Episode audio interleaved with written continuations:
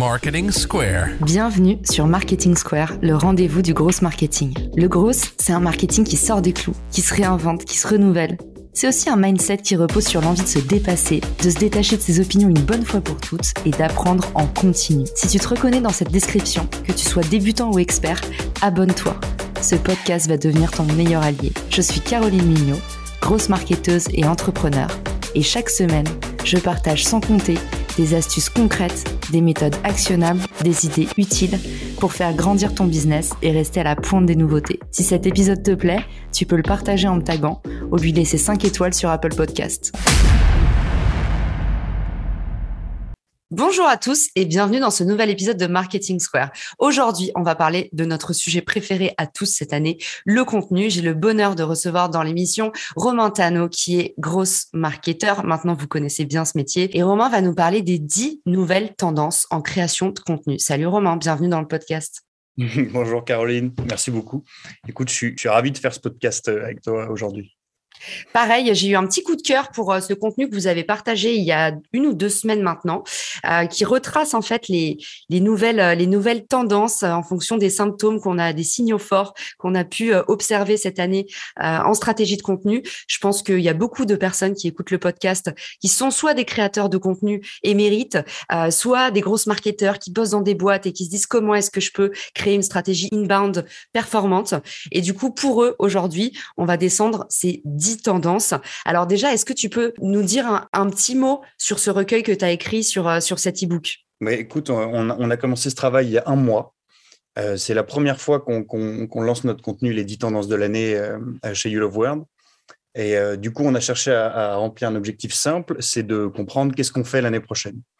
Et donc, on, a eu plusieurs phases pour ça. On a, on a analysé notre marché, on a demandé à nos clients ce qu'ils en pensaient.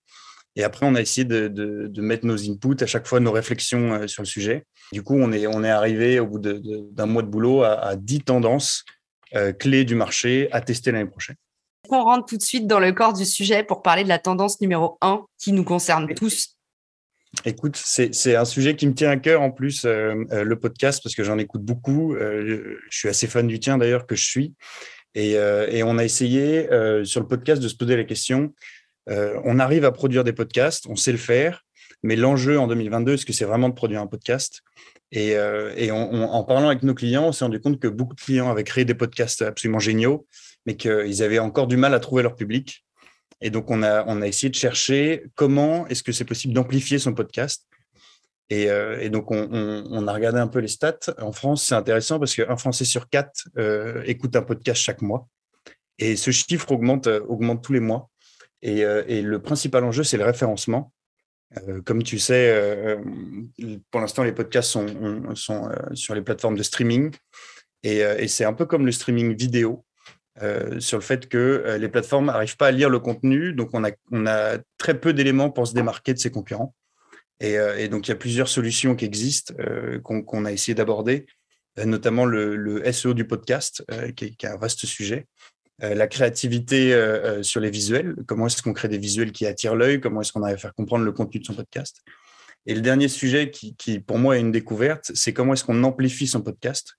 Et donc on s'est rendu compte qu'il y avait des acteurs en France, pour citer Podinstall et Edisound, qui sont les deux français, qui permettent de faire du paid podcast et donc de diffuser son podcast sur des, des médias partenaires.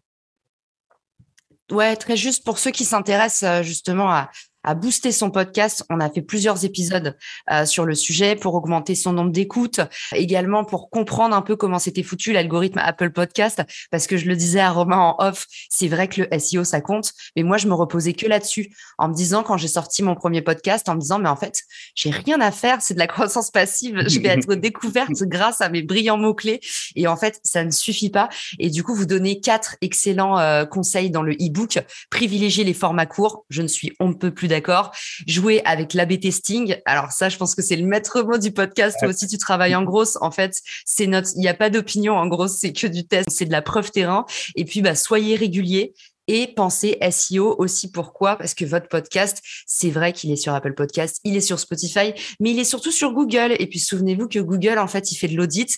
Plus le podcast prend de l'ampleur, plus il va le valoriser. Donc pensez que dans pas longtemps, ça pourrait être une arme de référencement massive euh, d'avoir le podcast juste en haut sur Google référencé au même titre que YouTube finalement. Donc aujourd'hui, quand on pense podcast, on pense référencement global. Merci Romain de l'avoir rappelé. Et on est prêt pour la tendance 2 qui est aussi euh, au cœur de toutes les actualités en ce moment. Ouais.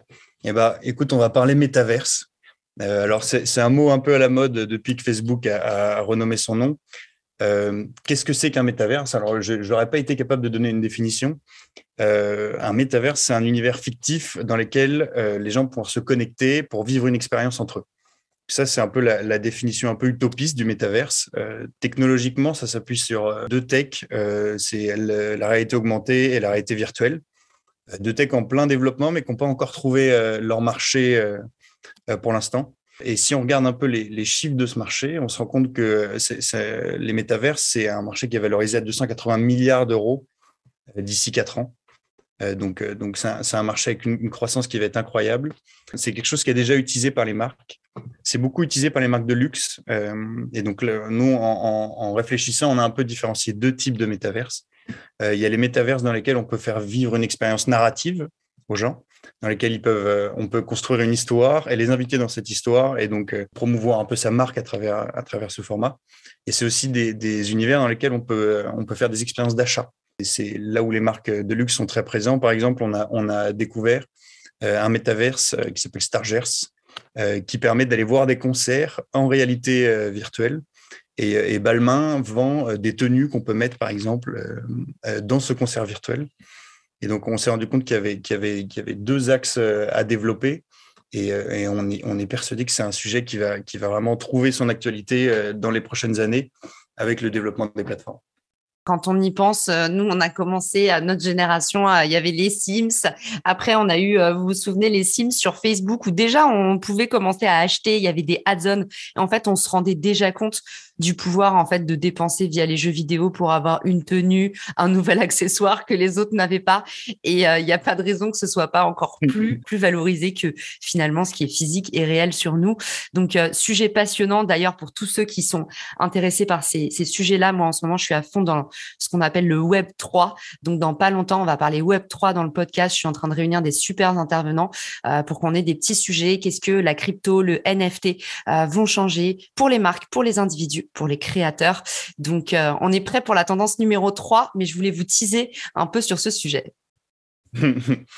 Euh, la troisième tendance, écoute, pour moi, c'était une révélation. Euh, c'est un sujet que je connaissais vraiment assez peu et, et que j'ai complètement découvert, en fait, qui est très lié à l'actualité euh, il y a le Sénat qui a fait une étude euh, récemment qui est sortie en octobre sur euh, l'éco-responsabilité du numérique. Comment est-ce qu'on arrive à faire des contenus éco-responsables et comment est-ce qu'on intègre la RSE et l'éco-responsabilité dans ces stratégies digitales? Alors, il y a quelques chiffres qui sont parlants. C'est que d'ici 2024, le numérique, ce sera 7% des émissions de CO2 en France c'est un, chiffre qui est, vraiment pas la marge. Parmi ces, 7%, 70% euh, euh, de la pollution numérique, ça va être tous les euh, métaux lourds qui sont utilisés dans les devices. Et donc, nous, on va s'intéresser aux 30% autres, qui sont la consommation liée au numérique. Et donc, on a cherché à creuser avec en tête comment rendre ces contenus plus éco-responsables, comment faire pour limiter justement l'impact environnemental de nos contenus. Et on s'est rendu compte qu'il y avait, euh, deux sujets euh, principaux sur le, numérique. Ce qui pollue le plus, en fait, c'est, euh, la consommation d'électricité. Parce qu'évidemment, on n'est pas encore passé à, que de l'électricité propre. Et donc, on a, deux grands axes pour optimiser ces contenus sur ce sujet-là. il y a un axe qui est très technique dans le choix de ces CRM, dans le développement de ces sites web.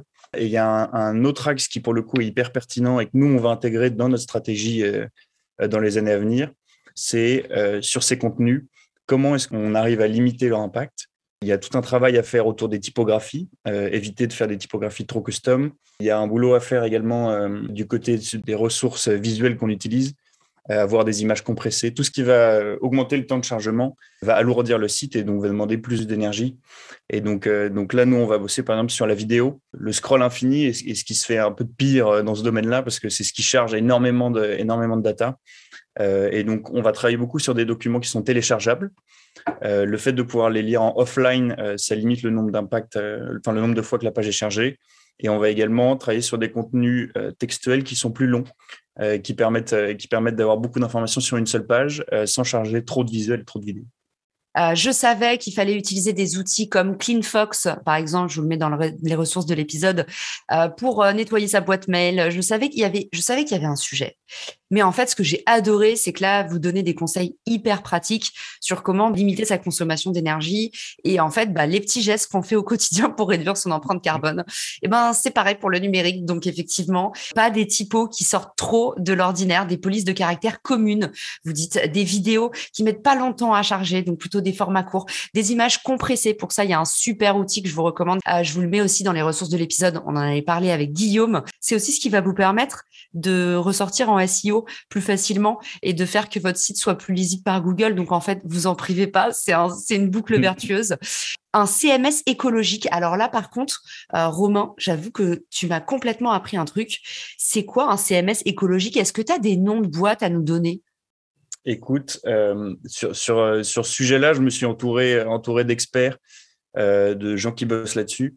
Je t'avoue que j'ai pas, j'ai pas de nom de CMS écologique en tête, mais je, je, sais que c'est, c'est un enjeu sur lequel, sur lequel ils bossent, ils bossent beaucoup, sur réussir à trouver des, des plateformes qui permettent, qu'on la meilleure optimisation possible et qui, qui limitent les temps de chargement. Ok, qui sont consciencieuses. Alors après, en développement, vous dites réduire les ressources HTML, CSS, JavaScript publicité et data éviter les cookies, bon, avec les, dans, ça va dans le sens, c'est pareil des mises à jour. Alors là, euh, de toute façon, les tendances sont complètement euh, dans cette voie-là. Mais du coup, limiter le tracking data, donc tout ce qui est tracking de la donnée utilisateur qui doit dépenser de l'énergie. Les contenus, la dernière brique, favoriser des contenus téléchargeables accessibles hors ligne. Donc, euh, même conseil que tu nous donnais pour, pour les vidéos. Favoriser un contenu long plutôt qu'une multitude de contenus courts. Aïe, aïe, aïe, ça va aller à l'encontre d'une tendance dont on parlera juste après, mais je veux pas vous spoiler en tout cas des conseils pratico-pratiques pour réduire un peu sa consommation d'énergie. Donc, euh, euh, chapeau pour euh, cette partie-là. C'était très actionnable. Merci beaucoup. Et eh ben, on va passer à la tendance 4, du coup, qui me tient particulièrement à cœur. D'ailleurs, j'ai été une bonne élève parce que je l'ai fait pour Richmaker avec la Richmaker Academy. Il s'agit d'éduquer son marché en proposant bah, finalement sa propre plateforme de formation. Donc ça y est, les marques sont devenues des instructeurs. Ouais. Écoute, je pense que c'est un sujet qui est très dans l'air du temps. On s'en rend tous compte. Toutes les entreprises ont besoin de former, que ce soit en interne ou en externe. Je pense que c'est ce qui permet de mettre en place un cercle vertueux, un cercle de confiance. Euh, c'est un sujet qu'on s'est appliqué à, faire aussi. Euh, ce qui est intéressant, c'est que euh, quand on fait du contenu, on a beaucoup de ressources à disposition. On a déjà fait le boulot d'essayer de comprendre qu'est-ce qui va intéresser nos clients, comment les aider. Et l'académie, c'est une façon de le présenter et de le structurer euh, qui permet euh, de donner rapidement accès à l'information et qui permet aux gens euh, d'avoir toutes les ressources utiles à leur métier au même endroit. nous, on, par exemple, on s'est exercé en, en, une cette année. C'est quelque chose qui est assez simple à mettre en place au final. On a, on a regardé un peu les, les différentes plateformes, on a fait une étude des différentes plateformes. nous, on a utilisé Podia qui permet de, de, créer des modules directement dans la plateforme qui, qui, et de les agencer. Euh, et c'est un contenu qui fonctionne, qui fonctionne extrêmement bien. Je plus sois Podia, c'est génial aussi. Euh, j'ai un peu d'expérience sur Teachable, euh, mmh. qui est pas mal non plus. Et puis, bah, pour ceux qui nous écoutent, on, le rappelle aussi, hein, si vous voulez faire une formation bête et méchant, c'est les vidéos privées YouTube. Donc euh, voilà, avec un petit lien euh, Stripe Payment. Mais euh, encore une fois, on ne s'emballe pas avec des contraintes techniques. L'important, c'est d'avoir le fond, des idées, l'envie. Et c'est une super bonne pratique, effectivement, de former en interne et en externe. Vous mettez un chiffre dans le dans le e-book que je trouve intéressant 25 millions de dollars le marché du e-learning en pleine expansion cette année. Donc, euh, c'est il y a, quelque chose qui se joue sur le sur le thème de la formation. D'ailleurs, vous êtes tous des cracks de LinkedIn parce que vous savez que LinkedIn, en fait, c'est le réseau social où on apprend. Donc euh, voilà, je pense qu'on a une, une appétence, euh, une appétence qui est qui a, redoublé avec le Covid et le fait qu'on était tous coincés chez nous à se dire mais depuis combien de temps euh, on s'est pas interrogé sur nous, sur ce qu'on voulait, sur ce qu'on avait encore envie d'apprendre? Donc euh, voilà, très très bon chapitre aussi sur la partie sur la partie académie. Et alors du coup, qu'est-ce que ça vous rapporte vous de sortir d'une académie chez You Love Words? Alors écoute, on a on a trois bénéfices de, de, de notre académie. Le premier, il est en, interne. Ça nous a permis de reposer notre stratégie et de restructurer nos contenus, euh, de, de, tracer un fil conducteur entre tous nos contenus. Ensuite, c'est, c'est, notre académie nous a permis aussi de former en interne. Euh, on a certifié euh, tous les employés sur l'académie. Euh, l'objectif, c'est que chaque département puisse apprendre un peu des autres départements et qu'on, ait tous une vision commune. Donc ça, c'est, un outil super puissant pour ça. Et, enfin, le, bénéfice principal, surtout pour nos clients, euh, ça nous permet d'éduquer nos interlocuteurs, euh, qu'on parle tous la même langue. Et, euh, et, donc après, comme ça, ça nous permet de se, concentrer vraiment sur la qualité de nos productions et d'avoir des débats les plus intéressants possibles. C'est clair aussi, ça fait pas mal monter en autorité parce qu'en fait, quand c'est toi qui as formé, il y a une espèce de gratification à vie, c'est-à-dire que ton élève est toujours reconnaissant. Moi, je sais qui m'a formé, sur quel sujet. il y a toujours un espèce de reward là-dessus.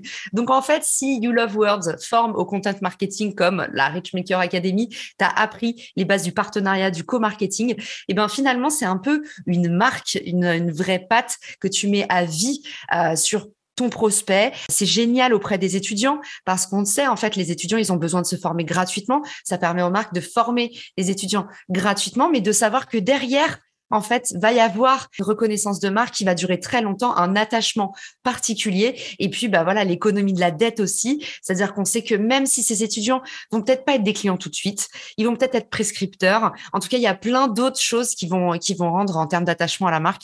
Donc ça, c'est intéressant. Et puis, on est dans un podcast de grosse marketing. Donc, il faut bien qu'on le dise aussi. Ça permet de récolter un max de leads et un max de data euh, sur les personnes qui s'intéressent à nos sujets pour pouvoir continuer à faire des brillants rapports sur les tendances voilà, je pense que effectivement l'onglet académie, moi pour tout un tas de raisons, je l'affectionne particulièrement. Et puis on le rappelle, très peu de contraintes techniques, que du bénéfice, pouvoir ressouder vos équipes, réaffirmer vos compétences, peut-être remettre à jour vos contenus aussi, parce que ça, on le sait, c'est le nerf de la guerre. Hein, on fait des contenus qui se démodent tout le temps. Et voilà, j'espère qu'on vous a convaincu avec Romain. La tendance numéro 5, elle n'est pas si nouvelle que ça, mais je pense que tu vas nous dire qu'elle se généralise. Il s'agit de l'account-based marketing. Exactement. Alors, l'account-based marketing, c'est une stratégie euh, où les équipes commerciales travaillent euh, main dans la main avec les équipes marketing pour cibler et développer des relations avec leurs comptes clés. Euh, c'est une stratégie qui, est basée sur un peu trois piliers. Le premier, c'est un marketing très ciblé, où on va identifier les comptes clés, les entreprises avec qui on a vraiment envie de travailler.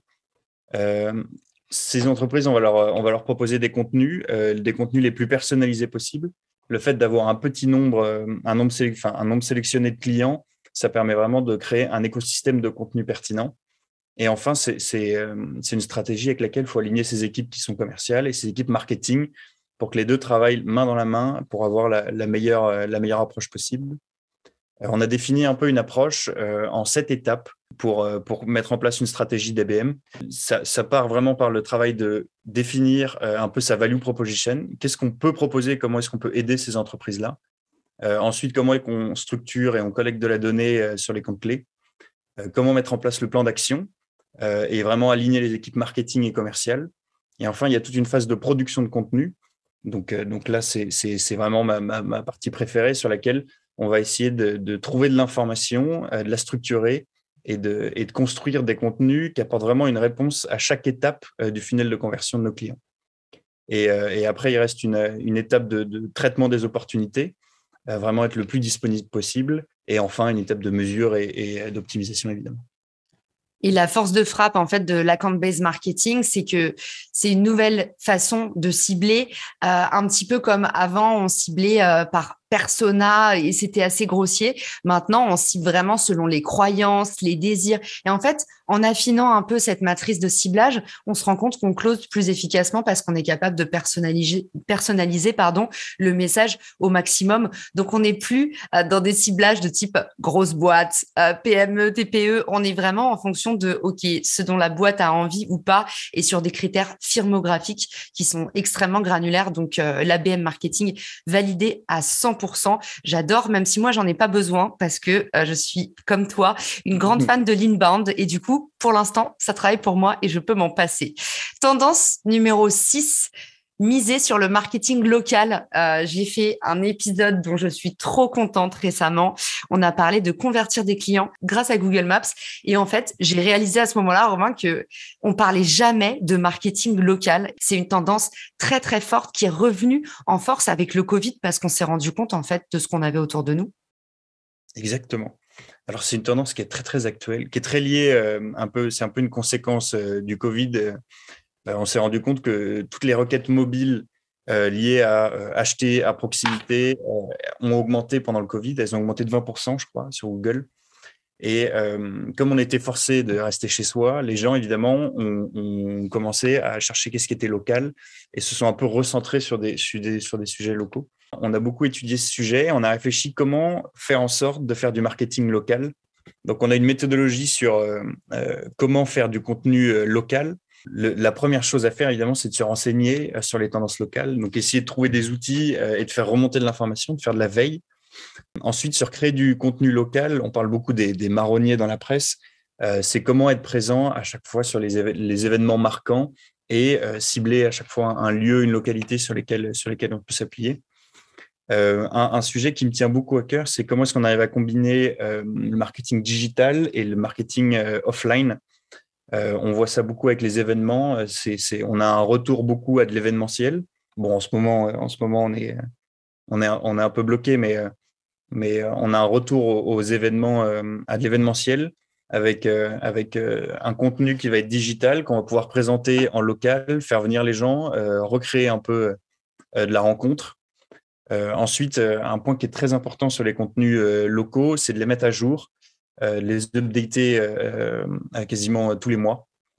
et ensuite, un, autre sujet qui me vient en tête, c'est comment faire appel à des intervenants locaux, beaucoup d'influenceurs et de créateurs qui sont attachés à des problématiques locales, avec lesquelles c'est intéressant de leur donner la parole, notamment par exemple dans le secteur du voyage. Et, enfin, le dernier, c'est l'UGC qui pourrait être une tendance à lui tout seul, c'est comment est-ce qu'on fait interagir ces utilisateurs, comment est-ce qu'on arrive à, casser la barrière du digital pour que les, expériences qui se passent euh, en bas de chez vous euh, euh, soient retranscrites en digital sur le offline, euh, la, la, boucle, la boucle est bouclée. Sur la partie euh, online, on a parlé de Google Maps, on parle de Google My Business, c'est clair, c'est le levier le, plus puissant pour activer en local. Il y a aussi quelque chose dont on n'a pas parlé, euh, qui concerne beaucoup de gens qui veulent activer en fait sur sur du commerce de proximité, sur du marketing local. C'est les groupes d'engagement Facebook qui cartonnent, qui ont un taux d'engagement hors norme, qui permettent vraiment de souder des communautés. Alors dans mon arrondissement, il y a même la troquerie de Belleville, je crois. C'est que des gens qui veulent s'échanger des choses à Belleville. Donc, imagine à quel point c'est niche. Mais je sais que ça aide pour ceux qui nous écoutent. Si vous avez des enjeux autour du marketing local, euh, on n'est pas obligé d'aller vers des mastodontes comme Google. Des groupes d'engagement Facebook euh, sont des super antennes relais également. Et puis, on transitionne vers la tendance numéro 7, sélectionner non pas des influenceurs, mais des créateurs. Oui, écoute, c'est une tendance. On voulait parler vidéo, euh, mais bon, la vidéo, c'est pas, c'est pas, euh, c'est pas nouveau. Et on a réfléchi comment créer des contenus vidéo euh, pertinents. Et alors, il y a une plateforme qui se démarque clairement, c'est TikTok. c'est près d'un milliard d'utilisateurs par mois. Et, en parlant avec avec des influenceurs et des créateurs, on s'est rendu compte qu'il y avait, qu'il y avait une, une, grosse différence. La plateforme se différencie des autres. Elle ne se présente pas comme un réseau social, mais comme une plateforme de création de contenu. Euh, et c'est lié, c'est très lié à son algorithme. Euh, en fait, l'algorithme de TikTok, il va euh, prendre un contenu, il va le présenter à un échantillon, et, si cet échantillon s'engage envers ce contenu, il va le présenter de plus en plus de personnes. Donc, que vous ayez 100 ou 1 million d'abonnés, si le contenu est pas bon, le contenu sera pas vu. Et, donc ça, ça fait une grosse différence, par exemple, avec, Instagram, et ce qui pousse les, créateurs de la plateforme à créer des contenus de, la meilleure qualité possible, et ce qui va un peu à l'encontre des partenariats publicitaires classiques. Ça, ça, oblige vraiment à travailler ce côté-là. Et donc, on s'est intéressé un peu aux différents types euh, d'influenceurs sur, sur la plateforme, enfin de créateurs pour le coup. Et euh, euh, il y, a, trois grands types d'influenceurs. Il y a les macros, les micros et les nanos. Et, quand on regarde un peu les chiffres d'engagement, on se rend compte que les micros, donc les personnes qui ont entre 10 000 et 100 000 followers, ont un taux d'engagement le plus fort sur la plateforme. Et, et ça s'explique par le fait que c'est des créateurs souvent qui parlent de sujets qui leur tiennent à cœur qui sont un peu, un peu plus niche qu'une star de la plateforme et, du coup qui vont, qui, vont avoir qui vont créer une communauté très forte. Et donc, on a réfléchi à euh, comment construire euh, des contenus avec ces créateurs. Et, euh, et, on en est venu à, sortir quatre règles, les quatre règles à respecter. la première, c'est la nativité. Il faut reprendre les codes de la plateforme. Donc ça, il faut faire confiance aux créateurs, il les connaît. C'est jouer avec la musique, la musique du moment, respecter les normes. Euh, susciter de l'émotion, donc être vrai, avoir beaucoup d'authenticité dans sa création de contenu. Ensuite, il y a un sujet de régularité. Euh, plus on va être régulier sur TikTok, euh, plus notre communauté va nous suivre, plus elle va être habituée et plus elle va s'engager. Et enfin, la durée sur des vidéos qui sont, qui sont relativement courtes. on va travailler sur, sur quelque chose d'assez accrocheur qui va, qui, va, qui va vraiment divertir ou qui va apprendre quelque chose à notre cible. C'est canon euh, et, et, moi ce que la partie qui m'a le plus parlé parce que je suis euh, forcément à, fond sur ces sur ces thématiques euh, d'économie de la création tout ça, c'est la partie où vous avez repris l'étude Upfluence et, et vous mettez en avant le fait que le taux d'engagement d'un micro influenceur, quel que soit le type de plateforme, est beaucoup plus élevé en fait. Et alors, on est carrément sur TikTok, on est sur un niveau euh, d'engagement du micro-influenceur de 17%, dites-vous. Euh, sur Instagram, 3,8%, donc presque 4%. Et sur YouTube, 1,6%. Euh, dites-vous, en termes de ratio, c'est pratiquement le double en fait que les plus grands influenceurs. En fait, ça s'explique, comme tu nous l'as dit, par le fait que en général, ils sont plus nichés. Et je pense qu'il y a un autre facteur dont on parle pas, c'est que hum, il y a une vraie défiance. Maintenant, les, gens ont compris, les audiences ont compris que les partenariats étaient payés, euh, que les influenceurs vivaient grassement euh, à Dubaï des revenus publicitaires, euh, qu'il y a eu des scandales parce que euh, on s'est rendu compte qu'il y avait des influenceurs qui qui testaient pas les produits et qui disaient n'importe quoi. Et en fait, je pense qu'il y a beaucoup plus de confiance. Tu as plus confiance en ton voisin d'en face quand le mec est conférencier TED et qui te dit quelque chose finalement. Donc c'est aussi de la confiance peut-être de proximité. Euh, en tout cas, c'est un indicateur très intéressant. Et moi, je ne cesse de le répéter euh, quand je suis en contact avec des créateurs. Ne valorisez pas la taille de vos audiences. Regardez votre taux d'engagement et votre taux de conversion. Donc euh, voilà, ça, c'est des métriques clés. Et du coup, c'est des, vraies data qu'on a ici. Donc ça me plaît beaucoup. Tendance numéro 8. Préparez-vous enfin à la recherche vocale. C'est pas vrai. Il n'y a plus que nos téléphones qui sont sur écoute. Ah, écoute, ça c'est euh, c'est un sujet également sur lequel j'ai beaucoup appris euh, et qui est très d'actualité. Euh, la recherche vocale, c'est 13% des, des requêtes Google cette année. C'est ouf. Donc, c'est un chiffre qui est assez impressionnant. un autre chiffre qui est assez marrant sur le sujet, c'est que 50% des gens, enfin 50, un autre sujet qui est, qui est intéressant sur le sujet, un autre chiffre qui est intéressant sur ce sujet, c'est que 52% des gens utilisent la recherche vocale en conduisant. Euh, et donc, euh, ça va vraiment dans la philosophie euh, de, cet outil. on, a, fait une expérience qui est assez marrant. en une minute, on est capable de taper 30 mots sur un clavier, en moyenne. Et à l'oral, en une minute, on est capable de prononcer 200 mots. Donc, on se rend bien compte que la recherche vocale, c'est un outil extrêmement performant qui nous permet de gagner du temps on le voit aussi avec euh, l'utilisation des vocaux et des messages vocaux euh, qui sont de plus en plus utilisés. Donc, nous, on est assez persuadés que c'est un sujet d'avenir et qui s'appuie aussi sur les, assistants vocaux. Alexa a vu, je crois, sa part de marché augmenter de 50% depuis son lancement. c'est des, outils qui rentrent petit à petit dans nos quotidiens. Et donc, on a réfléchi, on s'est demandé, est-ce que les recherches vocales ont, une différence avec les recherches textuelles sur, le, sur Google ou en SEO Et, on s'est rendu compte qu'en fait, il y, avait, trois aspects sur lesquels on pouvait optimiser son SEO pour la recherche vocale et qui vont un peu dans le sens de l'histoire du SEO tout court. et ces trois aspects, ils sont assez, assez simples à comprendre. la première chose, c'est qu'à l'oral, on va avoir un contenu beaucoup plus conversationnel, donc on va être moins formel. Euh, la deuxième chose, c'est qu'on va également rajouter des adverbes, euh, des pronoms. Euh, on, va, on va structurer nos phrases beaucoup plus et on va aller chercher des, mots-clés qu'on appelle des mots-clés longue traîne.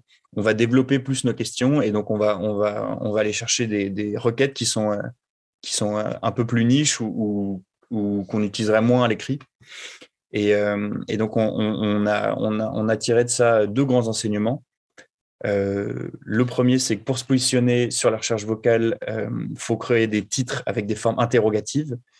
Euh, donc, essayer de répondre le plus aux questions. Et donc là, on va voir que les, FAQ dans les, dans les prochaines années vont, vont, se développer, vont avoir un rôle central pour réussir à, accrocher et les feature snippets et les, les, requêtes des interlocuteurs. Et ensuite, tout le travail de positionnement sur les mots-clés longue traîne. Donc, pour, pour, revenir un peu sur un, mot, un mot-clé longue traîne, c'est un peu contre-intuitif. C'est pas forcément un mot-clé long, euh, mais c'est un mot-clé avec peu de recherche. Donc, euh, donc euh, ça peut être lié à plusieurs facteurs. Mais par exemple, si, si on veut taper éducation spécialisée, en, enfin, si on veut taper, si on veut faire un, donc, par exemple, si on veut faire de la recherche sur, sur Google, on va taper éducation, mais qui est un mot-clé généraliste avec beaucoup de recherche. Et si, si on veut être plus spécifique à l'oral, on, va, on va plutôt chercher acteurs spécialisés formation en ligne. Donc, c'est un mot-clé qui va avoir beaucoup moins de, beaucoup moins de recherche. Et le fait de répondre à des questions interrogatives et se positionner sur euh, des mots-clés longue traîne, ça permet d'optimiser les résultats et de se, positionner au mieux pour la recherche vocale. Canon. Eh ben, on est prêt pour, euh, on est prêt pour les deux dernières tendances, sachant que les deux dernières tendances, on est vraiment dans l'aspect euh, très très éditorial cette fois. Donc du coup, la tendance numéro 9, tester les récits narratifs au service du réel. Mais qu'est-ce que ça veut dire, Romain? Alors, ça, c'est une tendance que, j'aime beaucoup. Euh, moi qui suis un, grand lecteur et un grand fan euh, de science-fiction, c'est comment est-ce qu'on arrive à raconter une histoire, comment est-ce qu'on arrive à la structurer en 2022 pour intéresser nos lecteurs. Et, euh, on a pris un exemple assez parlant, c'est l'exemple de, Formula One. je ne sais pas si, tu as vu la série sur Netflix. Mais, mais en fait, j'ai découvert, c'est une, une commande en fait de, de la Formule 1 en, vers 2017 qui avait des audiences, euh, des audiences en baisse, qui intéressaient moins les jeunes. Et ils ont cherché une solution euh, pour réussir à toucher leur cible et refaire partir un peu euh, cette audience. Et donc, ils ont commandé à Netflix une série sur la Formule 1 pour vraiment comprendre comment fonctionne, comment, comment fonctionne ce milieu et pour après scénariser et voir un peu les enjeux, voir les luttes de pouvoir, voir un peu quelle était l'ambiance dans les écuries. Et donc, ça, a créé une série euh, absolument dingue qui a trouvé son public, euh, qui a permis de beaucoup mieux comprendre via, euh, via quelque chose de très scénarisé, beaucoup mieux comprendre un, sport. Et, donc, ça a permis d'augmenter les chiffres de la Formule 1. Et, ces dernières années, on a un regain d'énergie de la Formule 1 avec, avec des jeunes qui, qui regardent 23% fois plus ce sport. Et, voilà. Complètement. Euh, moi, je l'ai d'ailleurs vécu autour de moi, à quel point c'est rentré même dans les conversations. Et la dernière tendance, on a fait un épisode euh, déjà de Marketing Square là-dessus. Toi, tu lui donnes un nom différent. Alors oui, il a plusieurs noms. Euh, nous, on l'appelait la content cascade. c'est le fait, en fait d'utiliser un contenu et de le, de le, scinder en plusieurs parties pour qu'il pour qu'il soit un peu sur multicanal et qui permette de couvrir différents sujets. Euh, par exemple, nous, sur le content marketing, on a créé une page pilier du content marketing qui, euh, synthétise un peu l'ensemble de nos connaissances sur le sujet. Et après, on a divisé euh, cette page pilier en plusieurs contenus. par exemple, on a écrit un livre blanc, quelque chose de téléchargeable, qui, facilite la lecture et qui est, plus imagé, qui est plus joli, qui est plus agréable à lire. Ensuite, sur le content marketing, on se rend compte qu'il y a plein de sujets. Du coup, on en a fait une multitude d'articles pour traiter tous les sujets. Euh, on a fait également un podcast pour euh, avoir l'avis d'autres personnes sur le sujet, inviter un peu euh, des experts du sujet qui vont, se renseigner sur le content marketing et qui vont nous apporter de l'information qu'on n'avait pas. Ensuite, on a, pris, on a fait un article qui synthétise le podcast, qui permet justement d'avoir de l'information qui, vient de l'extérieur, d'informations qui est, vraiment très concrète et actionnable. Et enfin, on en a fait des templates téléchargeables avec un peu les les key points à retenir sur chacun des différents sujets. C'est vraiment une stratégie qui permet à partir d'un de, d'un topic cluster pour parler un, peu SEO, mais d'un sujet central, de couvrir tous les angles du sujet via différents formats pour répondre à chaque, à chaque besoin de nos clients et, et, apporter une réponse à chaque étape de leur funnel de conversion. Stratégie anti-gaspi, j'adore. Mais vraiment, euh, enfin, merci pour euh, merci pour tout ce que tu nous as partagé dans cet épisode. Du coup, les 10 tendances du content marketing. De quoi est-ce qu'on va parler en 2022 À part du Covid, bien évidemment, il faut travailler d'autres sujets de conversation pour survivre. Merci Romain d'avoir été avec nous. Merci pour ta générosité. Où est-ce qu'on peut t'écrire pour te contacter, euh, t'envoyer des messages de remerciement pour ce fabuleux ouvrage ou en savoir plus sur You Love Words? Vous pouvez me contacter sur LinkedIn, évidemment. Romain Tano, euh, Trop bien. Eh ben, on inclura ton lien dans les ressources de l'épisode. Merci à tous de nous avoir écoutés avec grande attention. Je vous inclus également euh, quelques épisodes qu'on avait fait sur certains sujets qu'on a abordés aujourd'hui, que ce soit la Big Rock théorie, que ce soit euh, multiplier les écoutes sur son podcast. Bientôt, on va faire des choses sur le Web 3 également. En tout cas, merci d'avoir écouté l'épisode jusque-là. Je vous dis bonne journée, soirée et à très vite sur Marketing Square. Ciao si t'as écouté jusqu'ici, c'est certainement que cet épisode t'a plu. Ce podcast est rendu possible par Richmaker, le Tinder du B2B comme on l'appelle. C'est une plateforme que j'ai lancée et qui permet d'identifier des partenaires compatibles en fonction de ton business. En gros, dis-moi quels sont tes objectifs marketing et je te dirai qui va t'aider à les dépasser au sein de ton écosystème. Pourquoi aller chercher ses clients un par un quand on peut placer sa croissance en pilote automatique? Plus d'excuses, passe à l'action et à très vite sur Marketing Square le podcast du gros marketing. Marketing Square.